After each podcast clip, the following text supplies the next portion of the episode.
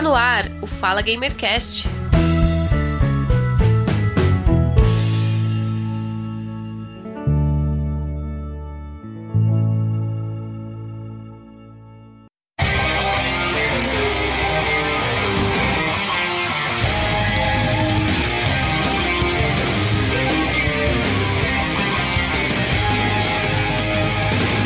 Bom dia, boa tarde, boa noite. Eu sou o Giovanni Rezende e seja bem-vindo ao Fala Gamercast número 10, Senseiya, Mitos do Zodíaco, RPG.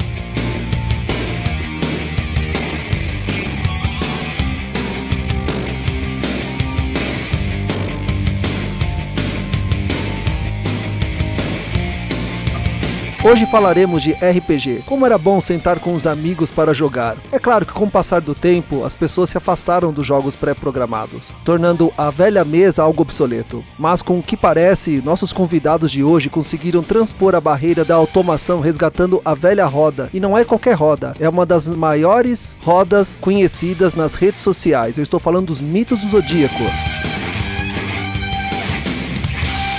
Hoje vamos conversar com a Priscila Pearl e o Tiago Rodrigues, membros da comunidade Mitos do Zodíaco, e entender como funciona o jogo Senseiya Mitos do Zodíaco em formato de RPG. Vamos lá conversar com eles?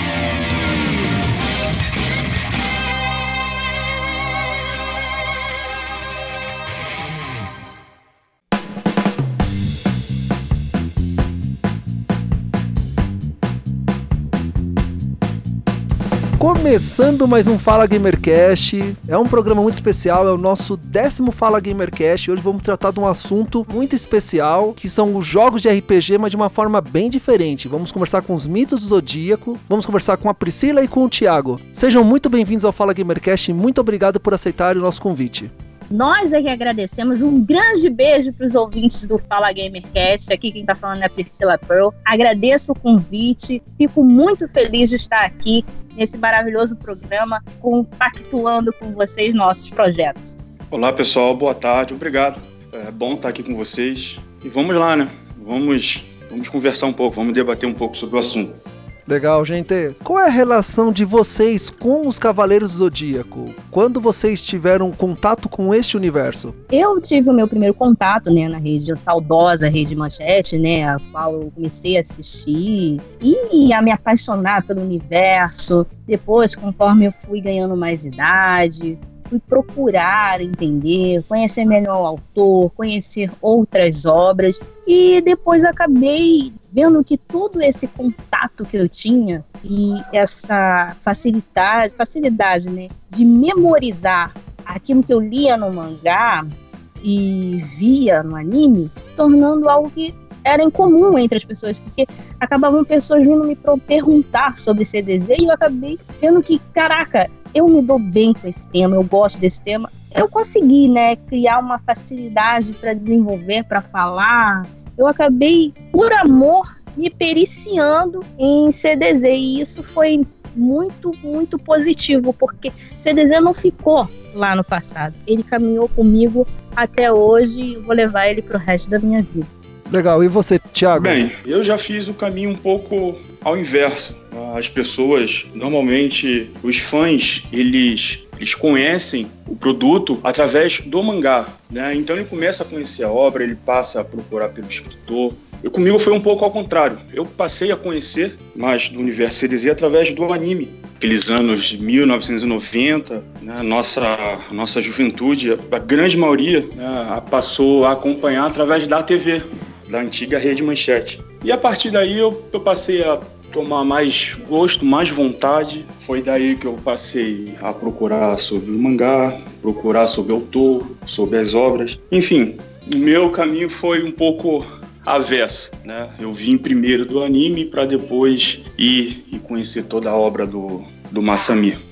Como a gente vai falar sobre o jogo RPG aqui neste episódio, quando foi o primeiro contato de vocês com o videogame, com os jogos de RPG? Bom, comigo, no meu caso, foi em 1993, eu me lembro até hoje. Foi o Master System, né? Primeiro jogo que eu joguei de videogame, assim, em casa, foi Sonic, né? Hum. e aí, dali em diante, eu me apaixonei. Depois migrei para outros, né? jogos, né? É, é, passei pro Mega Drive, depois uhum. Nintendo 64, Mario Party, Mario Kart, todos esses assim que eram do Mario, praticamente joguei vários. Eu gostei muito, mas assim, o que mais eu gostava era do RPG. Eu tive contato com RPG de mesa, roda, foi na escola. E na escola, o pessoal se dividia muito, sabe? Em grupos, pelo menos na minha época. Isso era foi lá para 98. Uma coisa que eu vi que reunia o pessoal era o RPG. E aí o, narrador começava a contar a história, e aí os colegas começavam a aventura, aí tinha ficha. E era assim, um ambiente muito de meninos, sabe?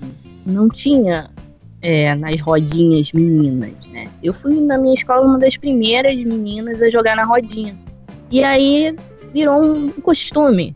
E meio que depois isso sumiu. E aí, porque eu me formei, fiz enfermagem, fui para outro rumo e acabei indo para o lado da automatização pelo computador. Então, eu fui procurar jogo, jogos de estratégia, me envolvi num jogo muito conhecido como que a maioria das pessoas acho que conhece, que é o Icarian. Trabalhei três anos como operadora de jogo no Icarian, fui da equipe do Icarian BR, ajudei na organização do jogo e lá eu aprendi muito sobre organização interna.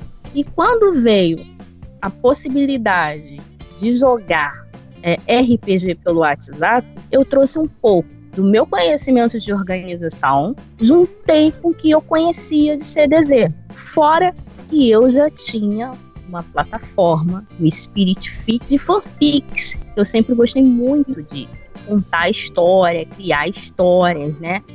E quando eu vim para o mundo do WhatsApp, eu vim a convite de uma amiga que é escritora no Spirit Fix. Hum. E ela lia, acompanhava meus livros lá. E aí ela falou assim: não, vamos lá, vamos conhecer, vamos jogar todo mundo. E ali começou.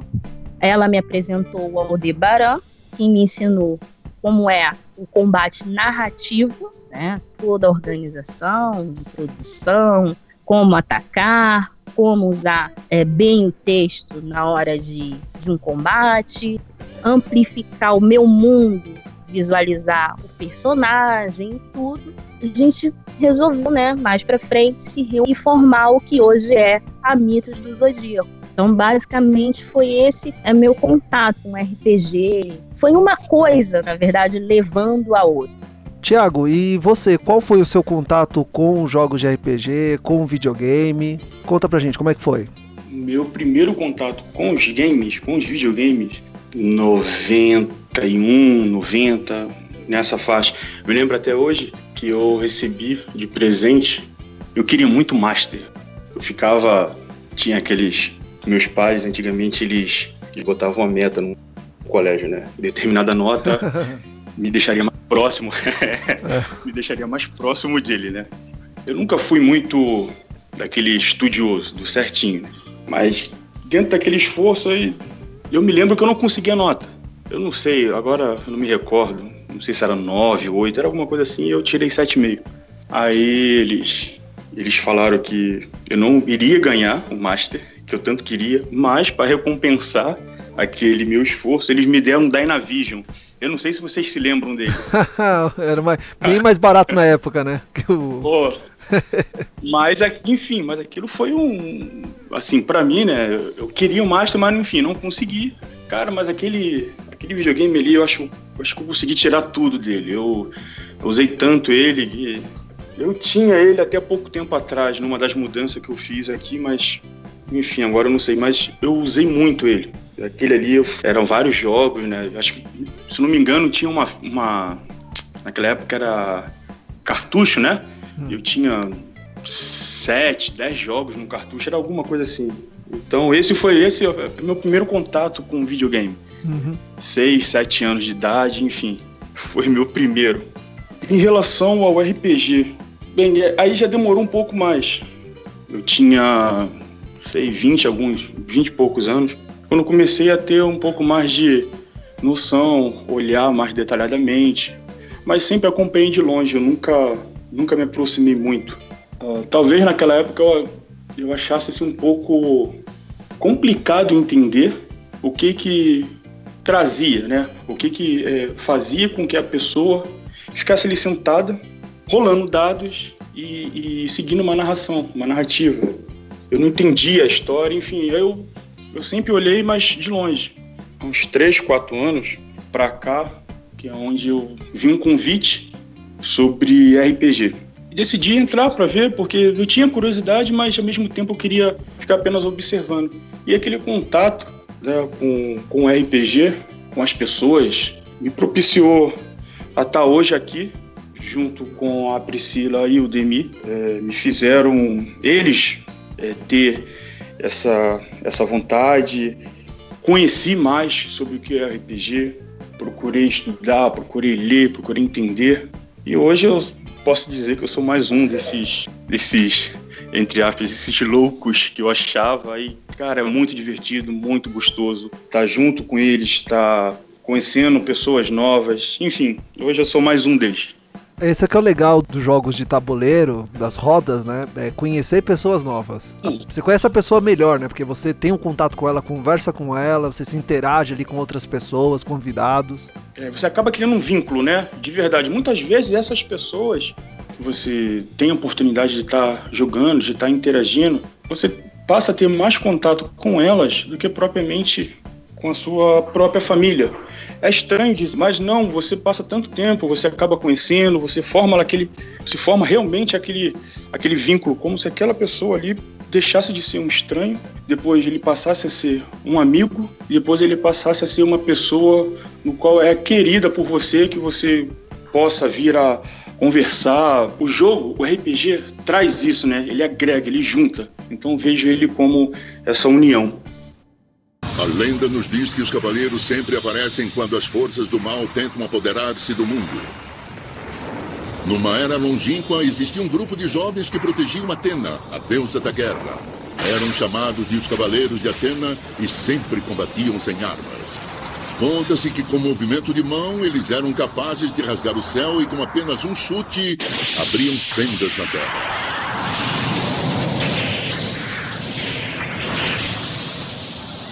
Hoje, um grupo novo de cavaleiros, com o mesmo poder e idêntica coragem, chegou à Terra. Existe tipos diferentes de jogos de RPG. Qual que é a diferença deles para o console? Existem jogos que são executados por cartas. Essas cartas determinam pontos. Existem jogos de automação programado. E aí eu não vou entrar no mérito de classificar, porque existem hoje muitas classificações para RPG. Tem um velho RPG de mesa, tem vários tipos de dados. Então, assim, ventilados, várias metodologias. A diferença, né, que eu posso te dizer assim, que me atrai como pessoa é essa interação entre, entre seres humanos, essa interação, porque o que acontece com os jogos de automação é o seguinte: você às vezes joga numa equipe, um grupo de pessoas, mas você não sabe quem é aquela pessoa que está jogando né? Pouco você conversa, às vezes um loga, o outro loga, e aí vocês começam a bater papo. Pouco, daqui a pouco jogam, vão lá, atacam, fazem o que tem que fazer, depois acabou ali. E não tem uma troca de conhecimento, não tem uma amizade, não tem um vínculo, fica tudo muito em torno do jogo, muito em torno do que está automatizado ali. A gente teve um boom aí, alguns anos atrás, né, eu posso falar que eu vi muita molecada assim, nessa unificação de jogos de carta, Pokémon, pessoal da, da velho Game Boy, das, dos primeiros Pokémons aí, a Nintendo vem sempre querendo fazer com que as pessoas, né, saiam de casa para jogarem umas com as outras, olha aí o que, que aconteceu nesse boom mundial de todo mundo caçando Pokémon pelo smartphone na rua. Eu acho que o interessante de jogar é o que retrata a velha mesa para mim no passado, que é a unificação, união das pessoas. Então, quando você começa a jogar distantemente, se objetivando somente em, em vencer, ou se objetivando somente em destruir, ou então em somente se objetivando, objetivando no automático, você perde muito do que realmente talvez quem criou o RPG lá atrás colocou em questão, que é o quê? Reunir pessoas. Ah, mas está reunindo, precisa estar tá reunindo, mas não de uma maneira é, humanizada. É, não e são hoje... todas as pessoas que gostam de jogos de RPG, né? Tem aquela galera que prefere jogar outras coisas do que RPG e acha, ou acha que é muito difícil ou acha que aquilo é muito estranho. As pessoas ficarem em volta de uma mesa conversando com cartas ou de outras formas. É, tem gente que acha estranho, tem gente que não conhece. Hoje existem vários tipos, por exemplo, o RPG de mesa, vários tipos de livro. Eu, para criar mitos do zodíaco, eu fui atrás de um sistema para poder se enquadrar, porque eu fui buscar mais a fundo sobre, na hora da criação, sobre o, RPG, né, que já tinha de livros de CDZ, e batia uma incoerência muito grande. Por quê? Porque muitas das vezes um personagem que tinha uma determinada poder e força se sobressair sobre um personagem que já é tido um personagem bom que tinha várias capacidades, mas pelos, pelo simples rolar de dados, ele ia lá e conseguia se sobrepujar. E isso batia em coerência, porque você vai abrir um mangá, você ia lá e olhava e falava assim: caraca, não tem como o fulano, por exemplo, Cavaleiro de Hydra, Nat, Nat não é o nome, o Não, é. It. It. Nat é o de lobo. It de Hydra, e lá e bater, por exemplo, no olha, só porque rolou o dado ele teve uma sorte. Não, tem incoerência aí, né? Então eu fui buscar uma metodologia e me, me identifiquei com Amber, um estilo que já tem aí antigo. Me identifiquei com Amber e adaptei de uma maneira que desse para a gente criar uma jogabilidade confortável, coerente, coesa com o que acontece realmente na obra. Tá, então é... as, as mitos do Zodíaco, ela é, o jogo é baseado no mangá?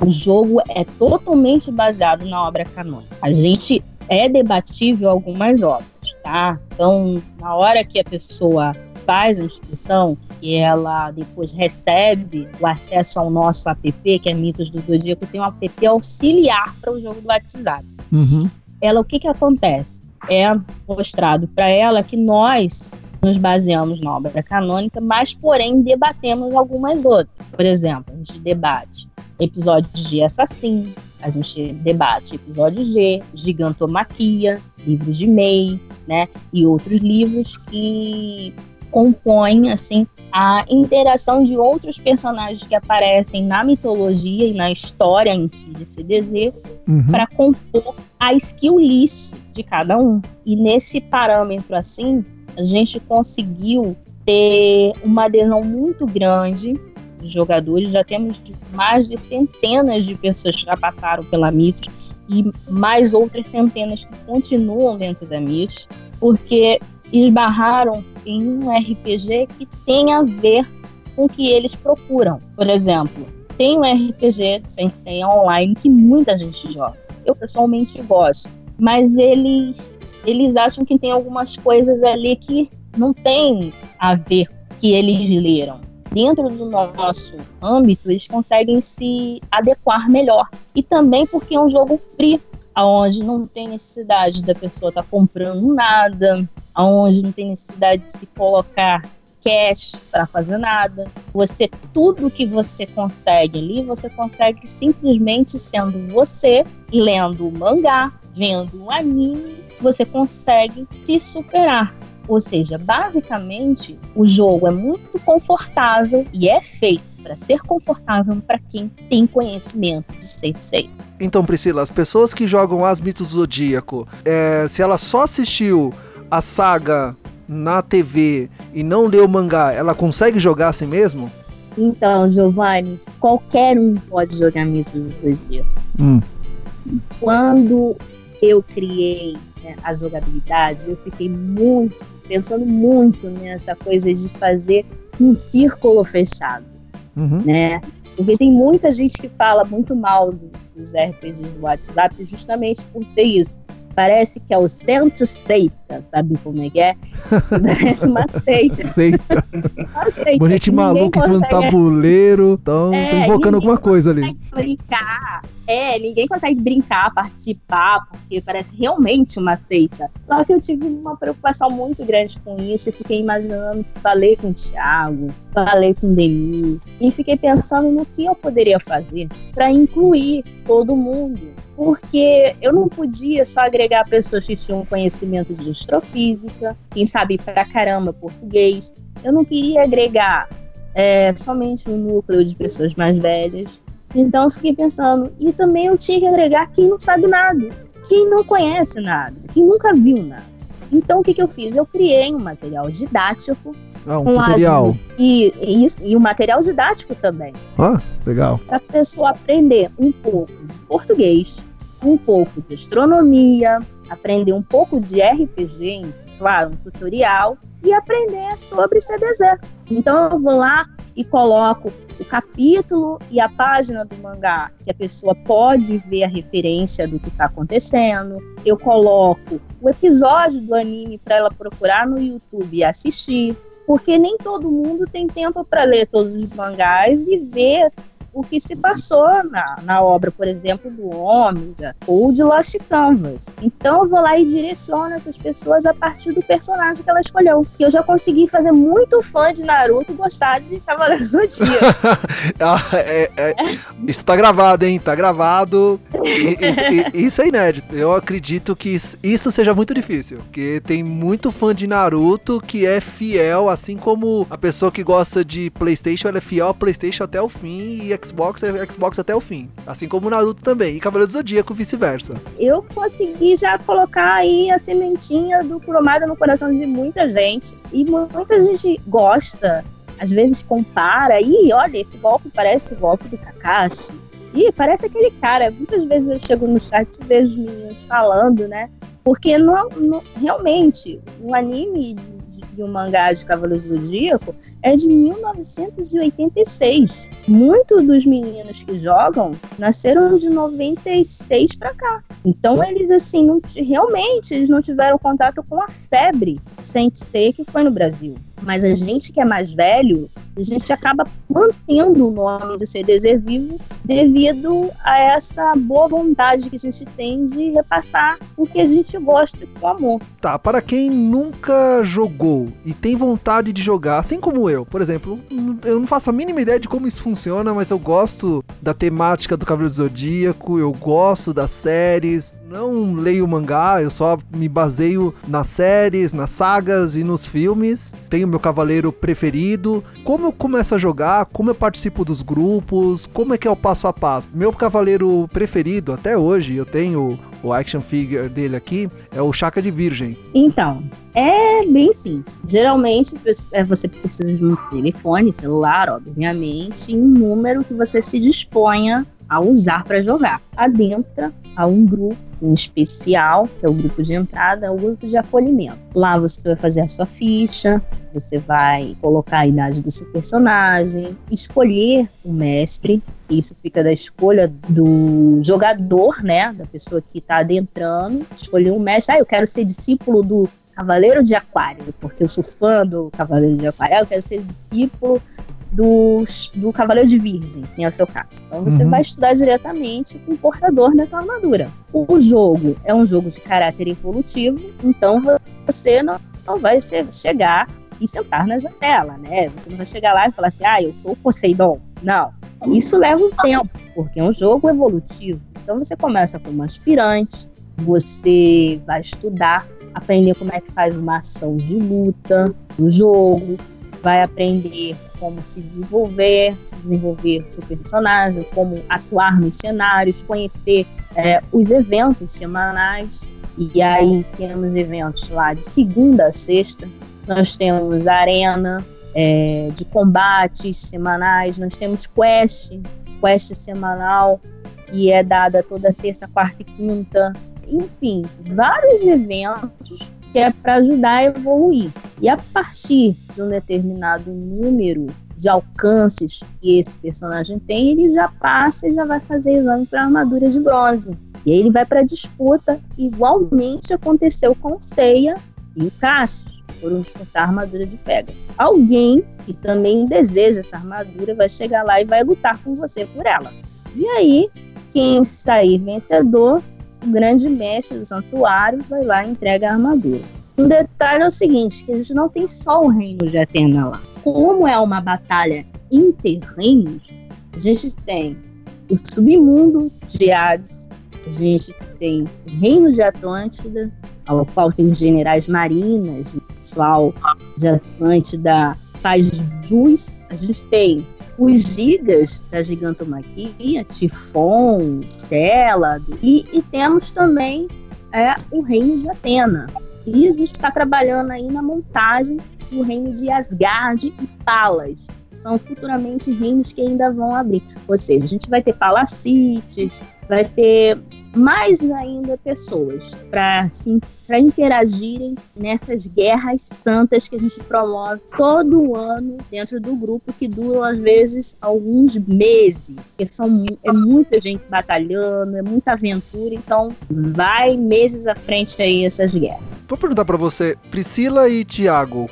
quais são seus cavaleiros? Quando vocês entraram no Mico do Zodíaco, eu fico pensando, tá, eu não, eu não vou querer entrar agora e já sentar na janelinha já pegar o cavaleiro mais forte. Então eu começaria com um cavaleiro de bronze e evoluindo para um de prata e um de ouro, ou eu já entraria com o meu preferido de ouro e existe essa hierarquia na Mitos do Zodíaco existe essa hierarquia. Eu, quando comecei, eu comecei como aspirante. Então eu fui treinar com o Cavaleiro de Touro, que é o Demi, e no jogo eu me chama Açúcar. Açúcar Musashi, escolhi o nome do meu personagem. E eu, como Açúcar, fui treinar e aprendi a lutar. Disputei minha armadura, fui pra arena, disputei e consegui a armadura de Fênix. Então virei uma Amazônia de 100. Com o passar do tempo eu fui evoluindo, fui a prata e nessa época chegou o Minato. Como é, eu auxiliava o meu mestre, né, que era Cavaleiro de Ouro, eu também ajudei a auxiliar o Minato no treinamento dele, que é o Thiago, para Cisne. E aí ele se transformou num Cavaleiro de Cisne. Como é que funciona isso? Mas se a gente for parar para avisar, tem alguns personagens que têm várias bases. Como é que é isso? Por exemplo, Pegasus, tem o Koga, tem o Tema e tem o Seiya. Então, como vocês fazem? A gente escolhe apenas uma base. Então, por exemplo, se houvesse, por exemplo, mais de um Fênix, eu escolheria apenas uma das bases de personagem e enquadraria dentro daquela para poder desenvolver os ataques. E aí, dessa maneira, a gente segue ao rumo com aquele personagem nunca troca esse personagem e apenas troca sua armadura. Certo. E você, Thiago? Qual que é o seu cavaleiro e como você iniciou jogando no Mito do Zodíaco? Então, eu acabei entrando, vendo um convite no Face, falava de Cavaleiro do Zodíaco. Aí eu parei, eu olhei, eu falei, pô, RPG de Cavaleiro Zodíaco? E, tipo, uniu a vontade de conhecer o RPG e aquela aquele sentimento é, de criança, de, de infância, né? De Cavaleiro Zodíaco. E eu entrei. Bem, quando, quando eu, eu fui apresentado ao, às pessoas, né? Que foram que foi o Demi que veio ser meu mestre, né? Que era o Cavaleiro de, de Touro. Eu fui olhando uma listagem que tinha. E pô, quando eu vi, tinha o, o cisne vago. Eu falei, pô, é, eu não tive dúvidas, né? Lá tinha N, N personagens, mas não tive dúvidas que seria ele, porque, desculpem aos, aos fãs, pô, velho, ele é, ele é o melhor, né? Ele é, o, ele é o muito bom. Então eu falei, pô, é ele que eu quero. Eu passei por todo aquele período de treinamento, depois eu fiz a minha avaliação, consegui o direito de poder ostentar dentro do jogo e carregar aquele nome, aquela constelação, que no caso vinha assim o cisne. E dali eu fui só evoluindo como jogador de RPG. Eles estão me chamando. Posso sentir claramente o cosmo de todos. Nós nascemos na mesma era e partilhamos do mesmo tempo. Lutamos juntos com o mesmo objetivo. Meus valiosos amigos, posso sentir o cosmo de vocês, mesmo não tendo os meus cinco sentidos. Este deve ser o cosmo máximo, o sétimo sentido. Chegou a hora de lutar ou de morrer. Atena, por favor. Deixe-me ver o inimigo. Toda pessoa que inicia na Mito do Zodíaco, ela inicia com seu cavaleiro preferido, ela batalha com outras pessoas e vai subindo em rankings. Como é que é esse sistema de ranqueamento do jogo?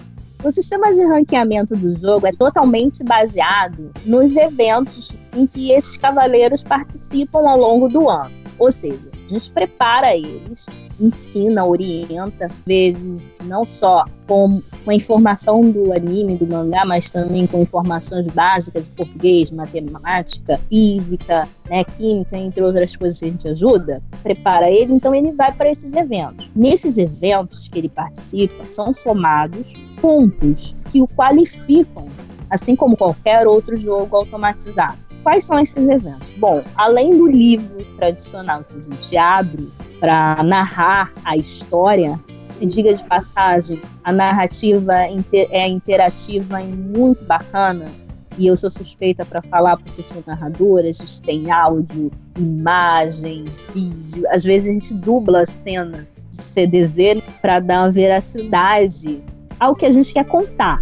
Então a gente tem vários videozinhos assim que a gente faz, em especial o OC, que é o Luciano Manfredini, da Fandublas Brasil, que é uma fã dubladora, ajuda a gente, sim, assim, gratuitamente também, porque é fã, porque o pessoal lá é fã também de CDZ. E ele também, inclusive, que ajuda a fazer as propagandas da gente, da Mitos, são chamadas de recrutamento, e a gente faz essa narrativa interativa. As pessoas ganham perícias, assim como no RPG de mesa normal. E são perícias evolutivas que eles são colocados em xeque, por exemplo, situações, é, de resolução de alguma situação e que fica em cargo dele resolver. E aí ele resolvendo, conseguindo ele vai ganhar sua perícia e ela vai aumentar, é, vai, vai agregar a, fi, a ficha dele. Além disso, tem os torneios. A gente realiza anualmente torneios que qualificam esses jogadores. Ou seja, a gente tem torneios é, de grupos, torneios de classe. Então, a gente, esse ano a gente lançou a Cup Master Gold 2018. A gente teve campeão aí o Gabriel, tivemos o Daichi, o Eomer, o Yukai e o Incela, do Curissora. Uhum. Que foram cinco primeiros campeões da Cup Master. Essa Copa relativa totalmente a pessoas que estão na patente dourada. Além dos Cavaleiros de Ouro, eles vão lutar com pessoas de outros reinos de patente semelhante, juízes do inferno, generais marinas, eles, eles são colocados à prova, as batalhas, e avaliados por uma classe de juízes, que esses juízes, diga-se de passagem, são formados dentro do jogo para isso. Eles sendo avaliados, eles também ganham uma quantitativa que vai para a ficha deles. Então, aqueles que têm mais pontos, têm mais perícias, têm mais qualificação, são colocados no ranking geral e ali é determinado ali quem é que está à frente de quem dentro de cada patente. Então, na patente prata, a gente tem o ranking dos pratas, porque a gente não é injusto. A gente não vai botar um ranking prata para ah, Misturado, né? É, bronze, é. prata, ouro. Isso. Aí a gente tem o ranking dos pratas, ranking dos dourados, o ranking dos deuses, tem ranking dos aspirantes, porque os aspirantes têm que ter armadura. Ainda é soldado raso. Então tem ranking para todo mundo, tem ranking dentro dos reinos. Então, tipo, a gente sabe dentro daquele reino quem é o cara bom do reino. Então, quando a gente vai preparar, por exemplo, a invasão, a gente faz invasões surpresas. A gente sabe ali, olha, a gente tem que, quando a gente for atacar aquele grupo ali, gente tem que ter cuidado, porque se a pessoa tiver ali fulano de tal ou outro, isso pode dar um problema. Então vamos juntar nós três, vamos atacar primeiro fulano. Outro. Então, assim, a partir de, dessa dinâmica, né? Sabendo quem é mais forte, quem, quem pode dar mais trabalho, a gente consegue fazer uma dinâmica bacana no jogo e criar situações que animam nosso cotidiano. Referente ao sistema do jogo, como é que esse jogo acontece? Quem inventou o sistema? Quem teve a ideia do sistema e como ele funciona via mobile? como você falou agora há pouco, ah, a gente vai fazer invasões surpresas. Tá, mas como é que eu combino essas invasões? Como juntar esse monte de gente para fazer uma invasão e quem invade quem? Como eu sei quem eu tô invadindo? Então, é assim. O jogo funciona totalmente pelo WhatsApp. Né? Certo. Existem, existem salas separadas dentro do WhatsApp que classificam cada local sendo o quê?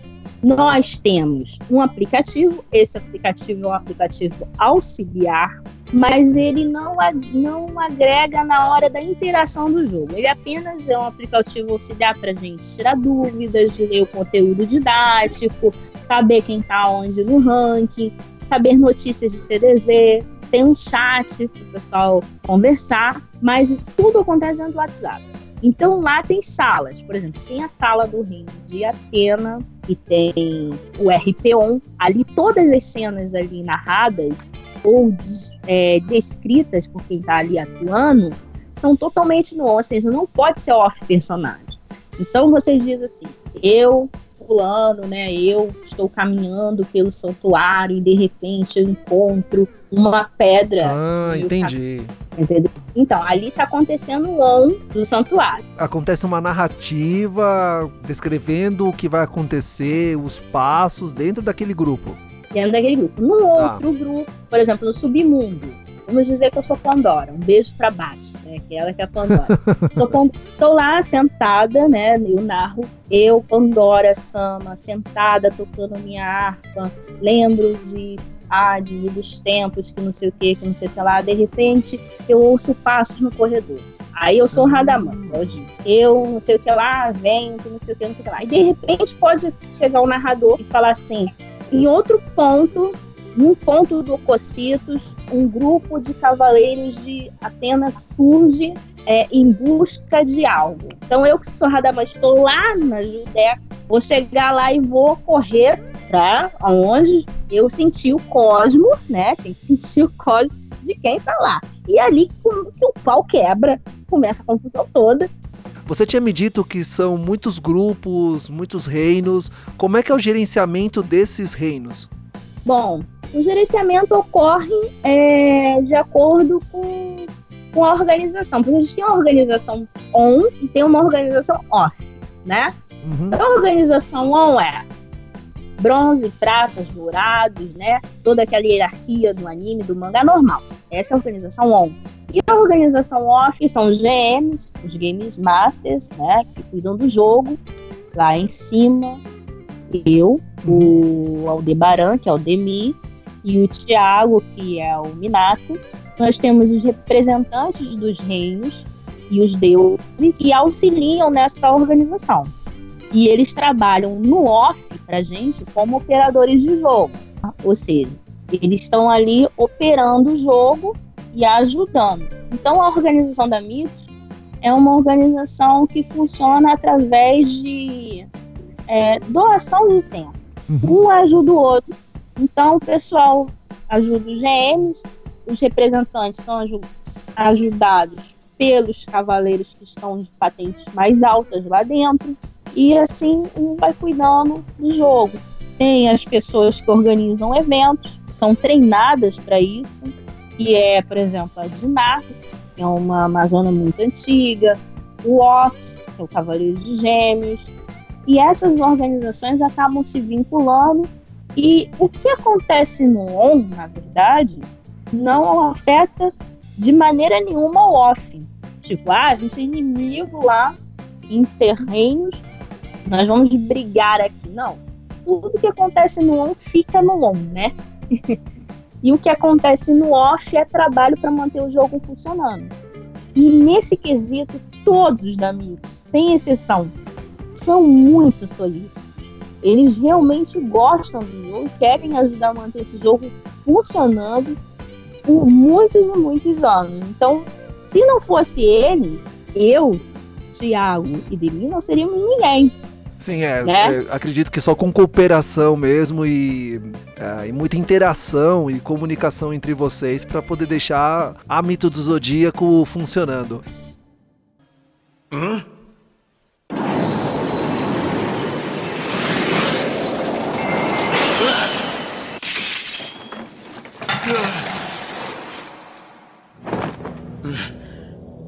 Como é que isso foi atravessar a outra dimensão e me atacar diretamente? Eu não posso acreditar.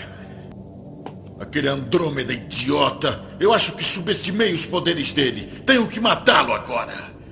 Quem inventou o sistema? Quem teve a ideia de criar esse tipo de sistema para jogar? Minato, você fala. Eu já tô falando muito. Bom, mas eu vou, eu vou responder justamente a sua, a sua resposta. Então fica à vontade. Na verdade, quem teve essa, essa ideia, né, tudo, tudo que cerca, uhum. saiu dessa mente aí, né? Dessa pessoa meio louca aí que tá com a gente aí, né? A ah, Priscila. Ah, Priscila. ah, o, o nosso mestre chama ela de. Como, Priscila? De super, super o quê? Agora me esqueci. Ah, aluno é... Enfim, grande parte, ou talvez 95% veio, veio dela, né? Por causa da experiência dela, que ela carregava de Karen. Então ela, ela bolava as, as, a jogabilidade e a gente tentava auxiliar sempre da melhor maneira possível. Entendeu? Tentando casar jogabilidade com a história do CDZ. Claro que alguns fatos, algumas situações acabam não entrando né? Porque ficaria incoerente colocar determinado tipo de situações porventura possa ter vindo a acontecer no, na obra para dentro do jogo. Né? Como já foi até mesmo aqui dito, a questão do, dos dados, né? Você ter um cavaleiro de nível tão baixo, porque de repente rolou um dado, ele consegue derrotar um oponente de nível tão forte. Coisa que dentro, do, dentro da obra jamais ocorreu, né? Não que não tenha ocorrido, mas nesse, nesse segmento não. Vimos muito esforço físico, ajuda, união, trabalho em equipe para, para que determinado oponente ou determinado personagem dentro do enredo viesse a ser derrotado. Então, o jogo basicamente foi montado em cima de dessa jogabilidade, onde todos pudessem ter, obviamente, é, a mesma, a mesma proeza ou a mesma condição de avançar, porém dentro da sua determinada classe evolutiva. Eu acho que é isso, né, Opri? Ou tem mais alguma outra coisa? É Oi, isso mesmo. Isso Oi. mesmo. e a Mitos do Zodíaco existe há quanto tempo? A Mitos do Zodíaco existe desde que Aldebaran criou a Casa de Touro. Três anos ou mais. Eu digo que a Mitos do Zodíaco é o Aldebaran em si, o Demi porque foi da doutrina dele, o jeito especial como ele ensinou a gente, a paciência, o carinho que ele tem e tudo mais que ele promoveu é, de lição de vida para mim e para Tiago, que fizeram nascer no, no, nosso coração a vontade de criar mitos. Então, a Mitos existe há três anos. Ela não tinha o nome de Mitos do Zodíaco. Ela tinha o nome de Senseia RPG Zap. Muito bom. Aí, aí o que, que aconteceu? O sol nasceu para todo mundo, né, Giovanni? Mas nem todo uhum. mundo se pensa assim. Aí um dia um grupo de haters atacou a gente, né? Em Nossa. específico a minha pessoa. Foi. Porque eles não aceitam. Tem gente que não, não gosta de tenha outros RPGs, né? Eles falam. Ah, eram haters de outro RPG. Isso. Meu Deus. Aí eles querem me atacar. Aí eu fiquei muito chateada. E nessa época é, tinha uma pessoa que ela hoje não está mais entre nós, que é o Fael Silva, o Rafael Silva Vieira, que faleceu no ano passado. Hum. Ele era o cavaleiro de Virgem e, sem, e muito condizente com o personagem que ele seguia, Chaka, era o Rafael. Ele, e Chaka, Chaka era exatamente idêntico. E até na paciência e no carinho. Então ele chegou para mim e falou assim: Priscila, fica assim, fica bem, fica chateado. O pessoal é desocupado, não tem nada que fazer, você não vê? O pessoal fica fazendo isso aí na internet direto. É, são meninos, não sabem nada não sabe o que, que tem no seu coração. o que, que a gente está fazendo aqui? Só tá fazendo isso por fazer, por diversão. Não fica assim, tá? Vamos, vamos, vamos fazer, vamos dar a volta por cima, não fica chateada, não. Aí eu falei assim, é, vamos dar a volta por cima. É, o hater é, é assim. é isso, ele ataca você e você tenta achar naquele ataque algo que você possa melhorar vai, algo que você possa fazer contra aquele hater, tipo, mostrando que, olha, o que você fala não me atinge. Muitas vezes, isso em todas as esferas, isso pode ser até no podcast, pode ser em jogos, jogos online, RPG, na vida, sempre tem algum hater que vai te atacar. E você sempre Exato. vai achar alguma forma de não baixar a cabeça para ele e que os ataques dele não, não façam efeito. E nesse caso em questão desse dia, o que me deixou chateada é porque era um rapaz que não era de lá, atacando uma moça porque era jogadora. Ah. Sabe? Mulheres não podem Muito... jogar RPG. Não. Pronto. É, basicamente isso. E a, eu não vou entrar muito em detalhe porque é muito extenso aquilo que ele falou para ela. E eu fui lá e tomei a frente e briguei por ela. Você tá entendendo? E aí é que vieram os haters me atacar, brigar comigo. Eu achei que aquilo foi uma, uma bobagem. Então o Rafael foi falou comigo e aí eu resolvi dar a volta por cima. Eu não levava tanto é, a sério o grupo como eu passei a levar. Eu fazia as coisas, fazia, mas eu não fazia com tanto afim. E aí o Rafael foi me apoiou juntamente com o Minato, o Lebaran, e aí fizemos, é, refizemos muitas coisas criamos sistemas, fomos estudar e aí virou, mudamos o nome para Mitos do Zodíaco. E aí começamos a expandir esse sistema e a tornar um mais aberto para todos. Lá na Mitos do Zodíaco, Tiago e Priscila, quem são vocês? Quais são os seus cavaleiros? Bom, eu lá atualmente, eu sou Gaia, já um termo já de divindade, né? Sou Gaia, deusa primordial da Terra, selada, né? Que se diga de passagem, é, como no episódio G. E lá eu atuo, né? Tem, tem os gigas, tem outros servos que me servem, tem casos que seriam os titãs e tudo. E, e esse personagem vem desenvolvendo ele desde da base, né? Normalmente, nunca resetei ficha. E eu sou uma das pessoas, assim, digamos, um pouco temida, digamos assim. e você, Thiago? Quem você é? Bem, o meu personagem eu escolhi o Erabo.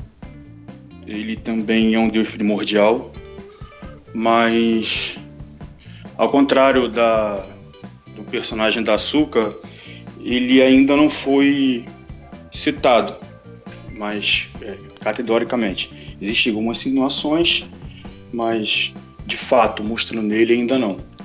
Então, eu, eu acho que eu não sou tão temido como ela, mas o meu personagem ele é mais.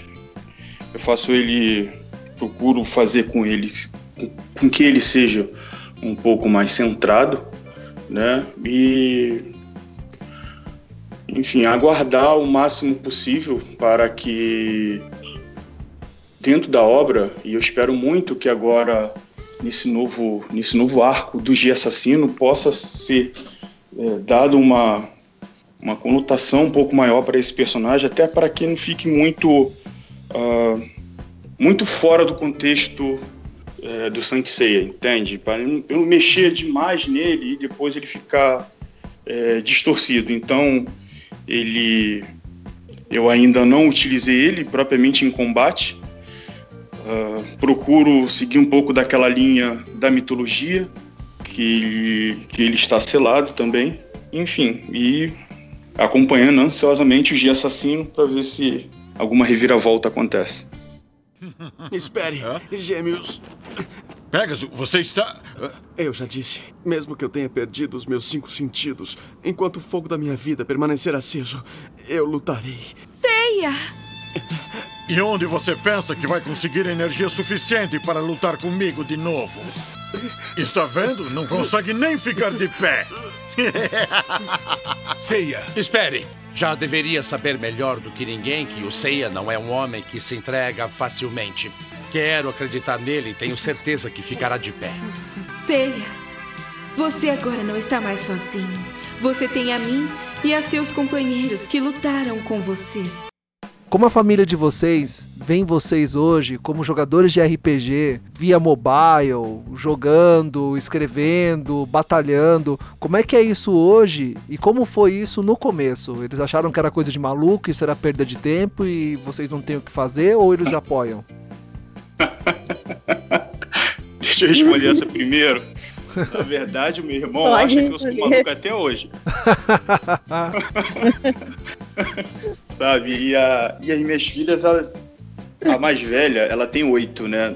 Mas ela ainda não, ela não tem esse apego todo, né? Pelo, pela obra. Mas ela, às vezes, ela fica sentada, ela fica acompanhando. Ela curte mais as imagens, né?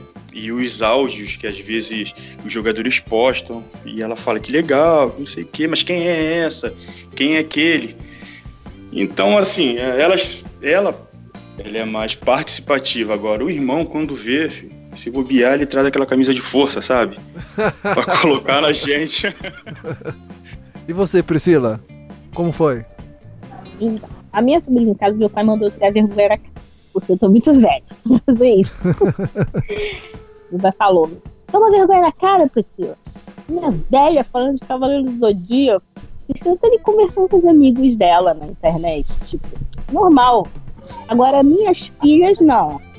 As minhas elas têm quatro anos. Então elas ficam olhando, elas já sabem o nome de cavaleiro e o outro, elas sabem quem são os jogadores, às vezes elas não áudio no off, né? Conversar com o pessoal. Pra você ver que é uma coisa assim, né? Que até minhas filhas eu posso tranquilamente botar para conversar lá com a galera, porque o tratamento e o respeito ali é sempre, cara, primeiro lugar. E, e elas gostam de ver, né? as figuras também, assim como a Fida Minato, é, ouvir os áudios, as músicas, né, os temas dos filhos delas escutam, mas particularmente tem aqueles pormenores, né? As minhas duas filhas são fãs de Dragon Ball e não de Cavaleiro. É, pelo menos gostam de Armini, né? é, elas são, elas, se você perguntar quem você prefere, o Ikki ou o Vegeta, ela vai falar o Vegeta. Então, eu preferi o Vegeta, né? Anos. Eu também, preferi o Vegeta. eu, eu é. prefiro o Ikki. É, não, eu também, é.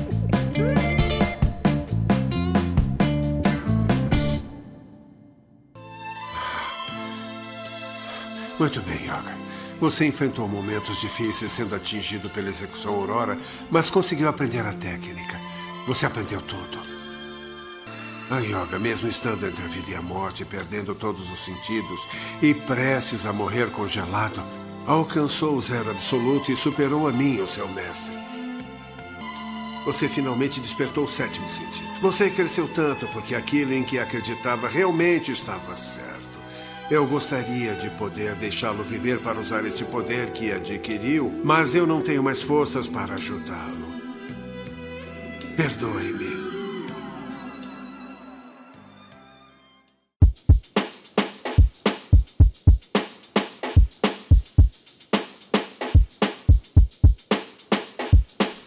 Na formação inicial do RPG, vocês esperavam esse reconhecimento, esse número de participantes, pessoas que apoiam e seguem Hábitos do Zodíaco? Não, de forma nenhuma. Eu entrei lá, meu único objetivo de vida era assim, tipo, vou ali, vou. Eu entrei para jogar, né? Pensando em jogar. Ser uma jogadora. Eu nunca pensei que, tipo, ia administrar grupo, ia fazer isso tudo é, se empenhar em projeto. Nunca pensei. Eu pensei que eu vou chegar ali, vou meter a mão no cavaleiro de câncer, porque eu tô doida pra quebrar aquele cavaleiro ali. Meu objetivo era esse. Não tinha. não tinha vontade de mais nada, né? Mas depois, conforme ah, o pessoal criou vínculo e falou: não, vamos formar, vamos formar, vamos criar um RPG, vamos fazer assim, vamos fazer uma jogabilidade, vamos Aí foi nascendo uma vontade de, de administrar e acabou dando certo. Quanto tempo a pessoa que ingressa no jogo deve se dedicar por dia? Eu sugiro para pessoa pelo menos tirar uma hora por dia depois do seu horário de rush, né? Então, tipo assim, a gente costuma fazer os eventos semanais depois do horário do, que o pessoal chega do trabalho, né? Que já está em casa. Tem outros eventos em outros horários, é claro, para ninguém perder a oportunidade de evoluir. Geralmente, se a pessoa tirar uma hora, 20 minutos por dia, ela consegue jogar bem. Claro que a gente tem gente que fica lá 5, 6 horas por dia. Tem gente que fica o dia inteiro no RPG. Tá, tá no trabalho, tá falando com a gente, tá fazendo outra coisa, tá perguntando de, de golpe, de ataque, é, qual é o valor que tem que colocar, é, qual é o, o quantitativa da velocidade da luz, o que, que é isso, o que, que é aquilo, entendeu? Tem isso o tempo todo.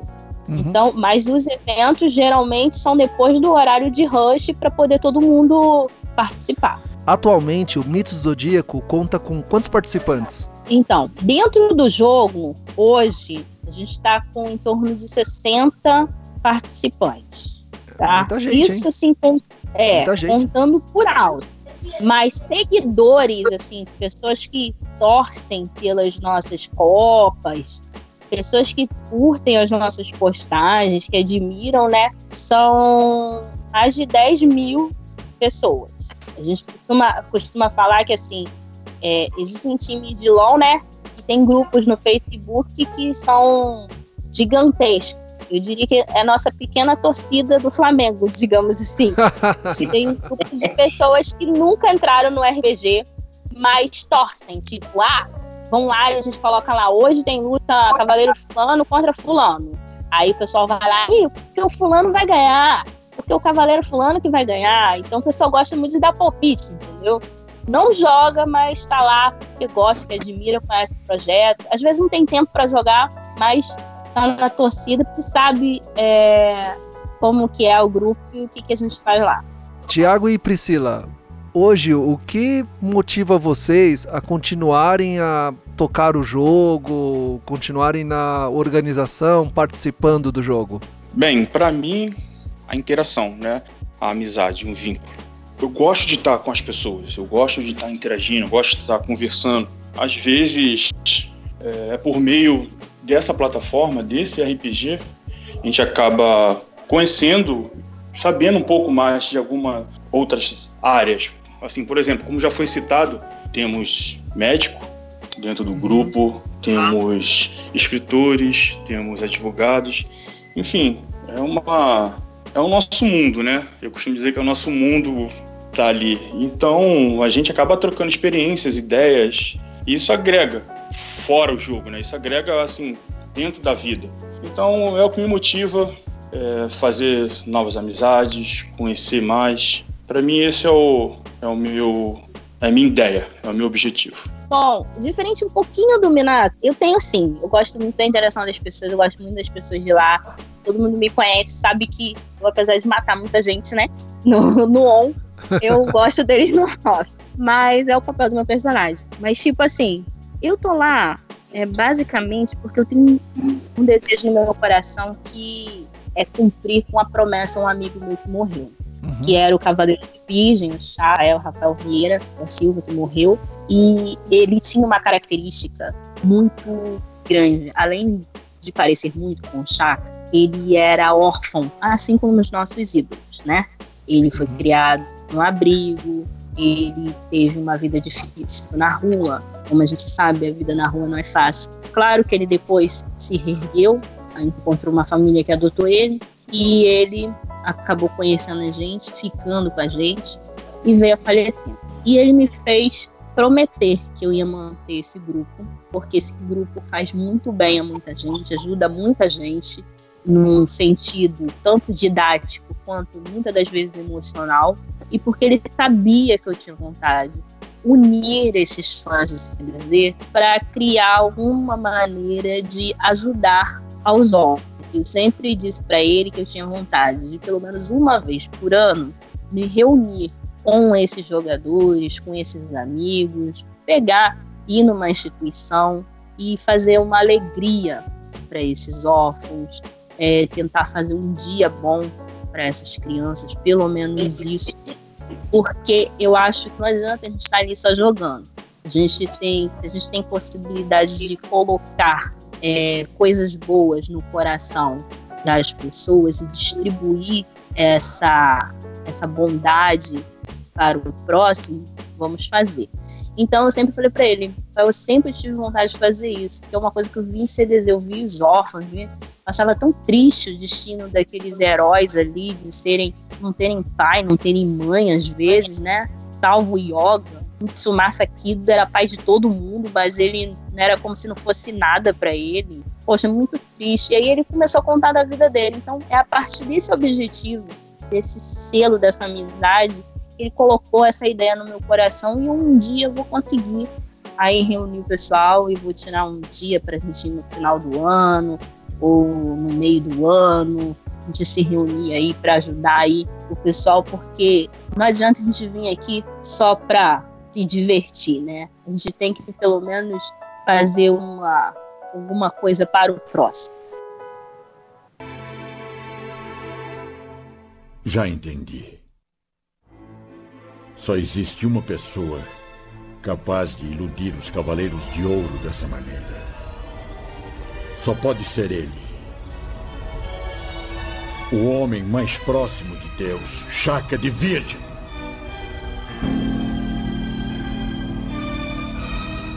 Chaka de Virgem?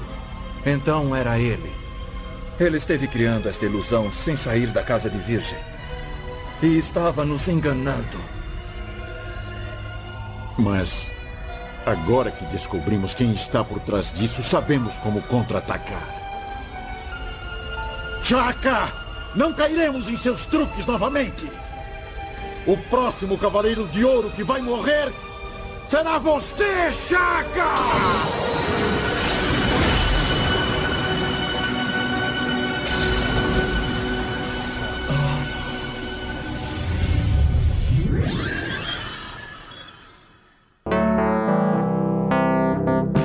Vocês planejam para o futuro do jogo? Bom, o que eu tenho combinado é o seguinte: além do lançamento do app, que é assim, uma mão na roda pra gente, para poder colocar ficha do pessoal, poder é, desenvolver a jogabilidade melhor e distribuir melhor o conhecimento ali dentro no treinamento, alcançar um número maior de público. Então, tipo, passar a abranger mais gente, para montar mais reino, para botar mais gente jogando. É claro que um dia vai chegar no número limite de jogadores. Mesmo que cheguemos num número limite, que esse número limite seja dentro de um parâmetro, padrão, em que todo mundo se sinta bem, que goste. E quem esteja fora queira participar também. Hoje a gente tem uma divulgação na rede social, que é através da Fandubers, que é o Luciano que faz a propaganda lá pra gente, da Mitos. Tem alcançado muita gente, o pessoal tem, tem gostado muito e tem aderido e entrado. Mas eu ainda não cheguei no número que eu quero. Então, assim, eu pretendo alcançar ainda mais gente e todos os anos eu faço duas vezes no ano a atualização da jogabilidade. Por quê? Infelizmente, né, tudo que é bom as pessoas gostam de copiar. E, modéstia à parte, eu procurei fazer uma coisa bem feita. Tem sempre outros grupos que cismam de copiar as coisas que a gente faz. Então, o que, que eu faço? Para evitar cópias do grupo, eu tô sempre mudando ele alguns detalhes, algumas coisas, estou sempre atualizando, estou sempre colocando informações novas. Tá um mangá do Next Dimension falando que o Serpentário pode fazer isso e isso e isso. Então eu vou lá, aproveito essas informações, reúno elas e falo assim, olha, o jogo vai virar dia 15 do 8. Então, dia 15 do 8, meia-noite, o jogo vira como qualquer jogo online. Você faz uma atualização da jogabilidade. Aí, isso, aí atualizo ela, atualizo alguma regra que precisar, e aí repasso as informações, dou uma, um aulão para todo mundo, e aí a gente vai, assim, a gente vai evitando as cópias, porque se a gente tem obra acontecendo, é normal que ele atualize, senão não dá, vai dar certo. Vai encaixar repente, o nascimento de novos personagens no, no canônico e o jogo não ter esses novos personagens além da Mito do Zodíaco, vocês também têm outras atividades. Fiquei sabendo que vocês fazem lives, tem as historinhas também que vocês estão desenvolvendo lá no canal do YouTube. Como funciona isso, Priscila? Nós temos hoje a página, na página da Mitos, no grupo da Mitos a gente faz lives. Essas lives são para avisar sobre resultados de luta para o pessoal, São lives que orientam, por exemplo, eu quero. Dentro da live vem um cara e pergunta: Ah, é, quem é Cronos? Aí eu vou lá e respondo essas perguntas. Por quem é mais forte?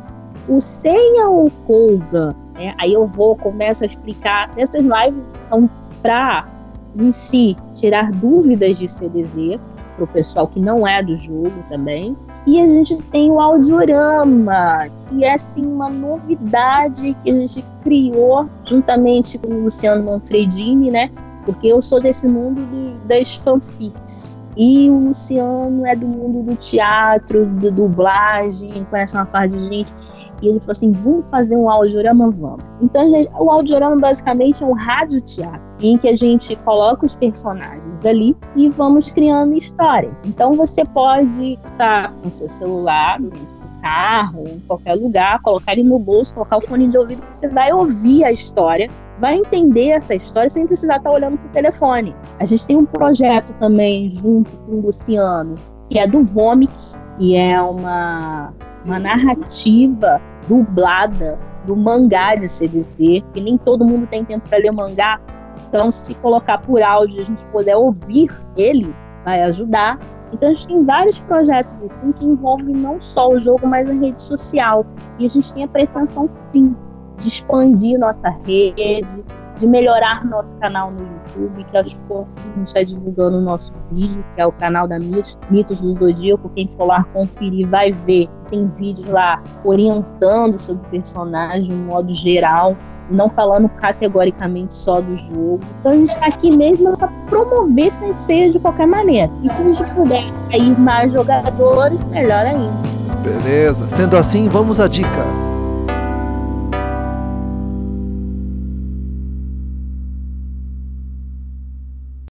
Dica Fala Gamercast.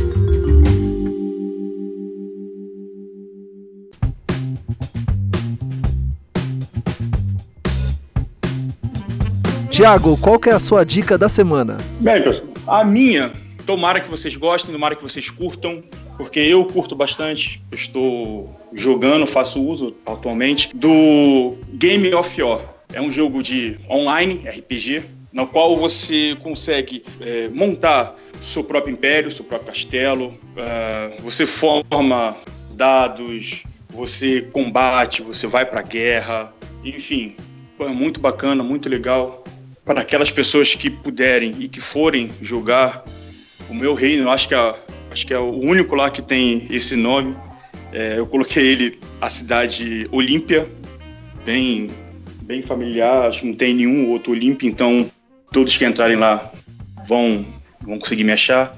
Cara, é muito divertido, você joga online com o Brasil todo. Eu gosto muito, é bastante massa. Então, qual é o nome do jogo? Game of War. E ele está disponível para fazer download, se ele é PC, se ele é que tipo de plataforma? PC, Sim. game, console? Sim, ele é PC. É, você consegue baixar ele também através do aplicativo. Se eu não me engano, tem para Android e tem para. Nossa, esqueci o outro agora, fugiu da mente. Tem para Steam? Acredito que sim. Tá. Acredito que sim. Beleza. E Priscila, qual que é a sua dica? Bom, a minha dica com certeza é o Audiorama. Pessoal que não conhece, vai lá. Facebook da Mitos do Zodíaco, procura. Ou procura na página da Mitos ou da Fandubers. Tá lá. O Rugido do Leão, né? São crônicas maravilhosas. Vocês vão amar. É super bacana. Vocês vão ficar impressionados com uma qualidade né, do que a gente está trabalhando para vocês. E uma outra dica também que eu queria dar é para o pessoal que não conhece, se dá uma chance de vir para o WhatsApp, de conhecer a Mitos do Zodíaco, de jogar, porque é muito legal tá? Eu gosto, não é porque eu fiz, mas eu gosto muito desse RPG. É muito divertido, é demais. Eu amo de paixão e que, poxa, eu ficaria muito feliz em receber vocês lá, tá bom? E é essa minha dica. É o audiorama aí para o pessoal conhecer, né? Ouvir e se divertir com a gente, que a gente está promovendo aí muito mais coisas aí para a galera. Legal, agora após as duas dicas, vamos para o jabá pessoal. Jabá pessoal. Priscila e Tiago, este é o momento de vocês. Por favor, falem sobre o mito do zodíaco, como encontrar, como eu faço para achar vocês, como eu faço para entrar em contato com vocês, os eventos, se existe algum evento próximo, aonde vocês estão. Bom, é o seguinte, eu, Priscila Pearl, tá? Vocês podem me encontrar na página da Mitos, podem me adicionar no meu Facebook, eu vou receber vocês muito feliz muito alegremente. Posso estar lá, vou tirar a dúvida de vocês na página, só perguntar, mandar mensagem, tá? Se eu não responder, quem vai responder vai ser Thiago ou o Debaran, pode ter certeza. Uh, participe da minha live toda sexta-feira na página da MIT que eu procuro fazer. Se eu não faço na página, tá? Dependendo da época, eu tô fazendo no grupo da Amigos. É uma live para todo mundo que tem dúvida de CDZ, que não conhece, que não sabe definir, não leu alguma coisa e quiser chegar lá perguntar. Eu tô lá para dar a cara a tapa toda semana para responder todas as dúvidas de vocês de CDZ. E o que eu não souber, eu vou pesquisar e vou ajudar vocês com certeza todos os links das dicas do Fala Gamercast, da dica do Fernando, da dica da Priscila, todos os links para você acessar a Mitos do Zodíaco, redes sociais, o aplicativo, todos os comentários e links que a Priscila mencionou estarão na descrição deste episódio.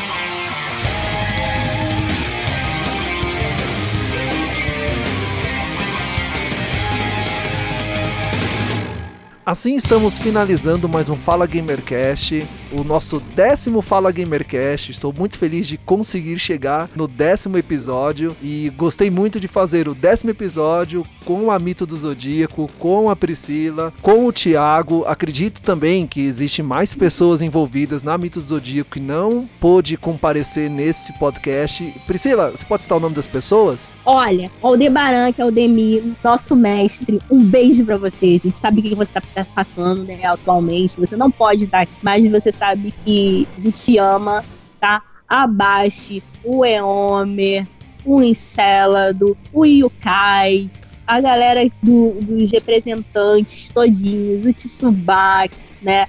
Os meninos que ajudam a gente demais, o TK, tanta gente, Shiryu, Ox, não dá para falar o nome de todo mundo, vocês sabem que não dá, então não fiquem chateados. Muito obrigado pela ajuda, pela ajuda e um beijo especial para o Fael que está lá no céu, curtindo esse momento. Eu tenho certeza que ele está muito feliz, tá? Porque é, ele é um é o cara. Era ele que queria que isso fosse para frente e a gente vai levantar essa bandeira em nome dele, com certeza.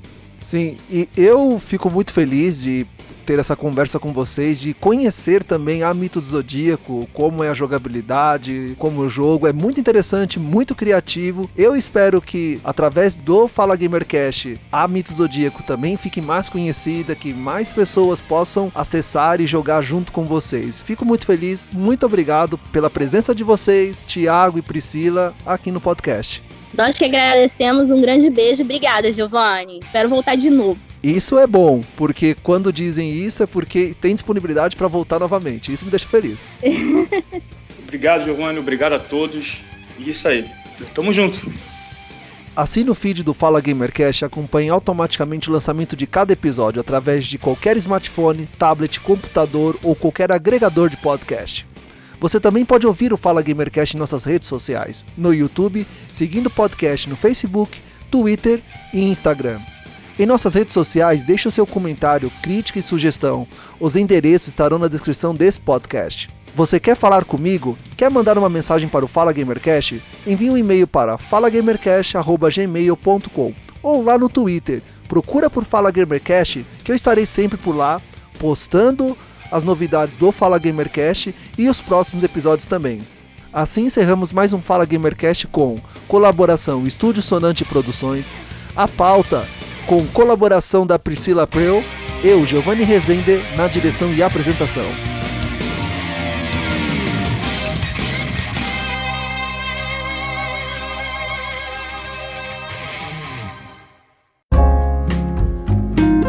Este podcast foi editado por Coral Multimídia e Podcast.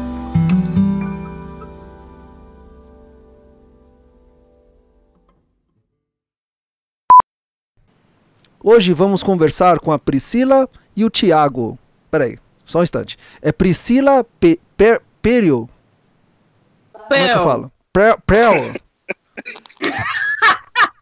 Prel. É Prel. Priscila Prel. É assim? Hã? Lá. É eu tenho lá. Ah, Prel. Prel. Prel. É. Prel. Tá. Prel. Prel. Prel Harbor. Não, é Prel. Ah, tá de Prel Harbor. Beleza. É. Tá bom. Sim, você acaba criando um vínculo, né? É, muitas vezes. Nossa, foi minha filha, desculpa. Tudo bem. Enquanto ela faz isso, eu vou passar um olho nessas crianças que elas estão muito quietas. Aí, boa. boa. Crianças, que vocês estão fazendo? Tranquilo. É só você chamar, falar assim, olha, a gente, essa semana eu quero fazer um programa falar do da cor do sapato do Mu. Eu vou vir aqui falar.